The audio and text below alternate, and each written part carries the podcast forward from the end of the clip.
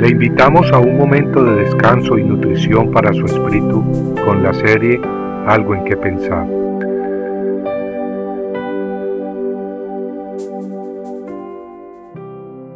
Por mí mismo hice juramento, de mi boca salió palabra en justicia, y no será revocada, que a mí se doblará toda rodilla y jurará toda lengua.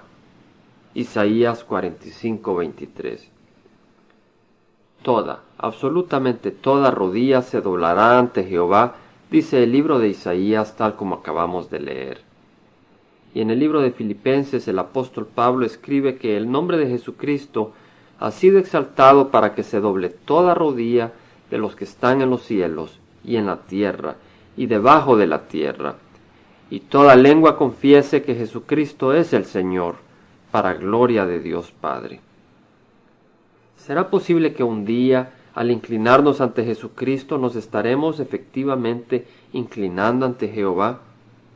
Eso es lo que las escrituras anteriores indican, y así lo podemos entender a menos que traigamos prejuicios que nos atemoricen y que nos impiden escuchar libremente y sin interferencia la palabra de Dios.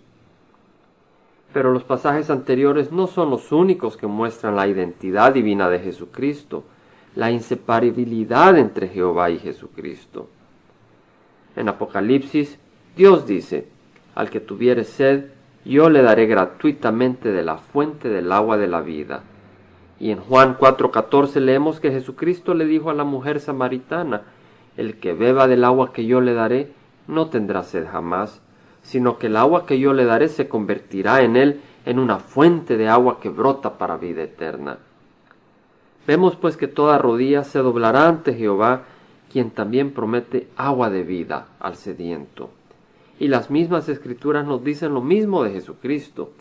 Toda rodilla se doblará ante Él, y Él mismo ofrece agua que brota para vida eterna a quienes vienen a Él. El mensaje es muy sencillo.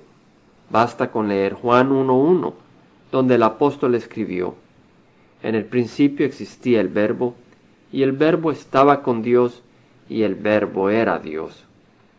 Unos no pueden entender que Jesucristo sea Dios, y entonces rechazan las mismas escrituras. Otros, en cambio, aceptan que nuestras mentes son muy limitadas y que nunca acabarán de entender toda la grandeza de Dios. Ellos, aunque no pueden abarcar toda la persona infinita de Dios, aceptan su palabra sin titubear.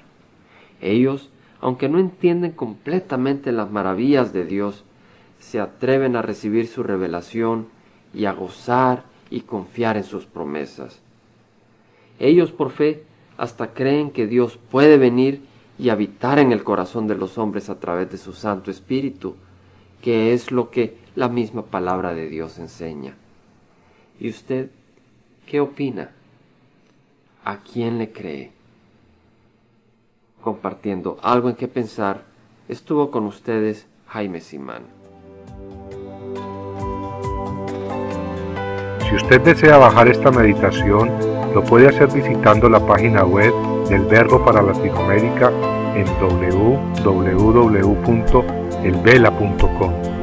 Y el Vela se deletrea E L B de verdad E L A donde también encontrará otros materiales de edificación para su vida.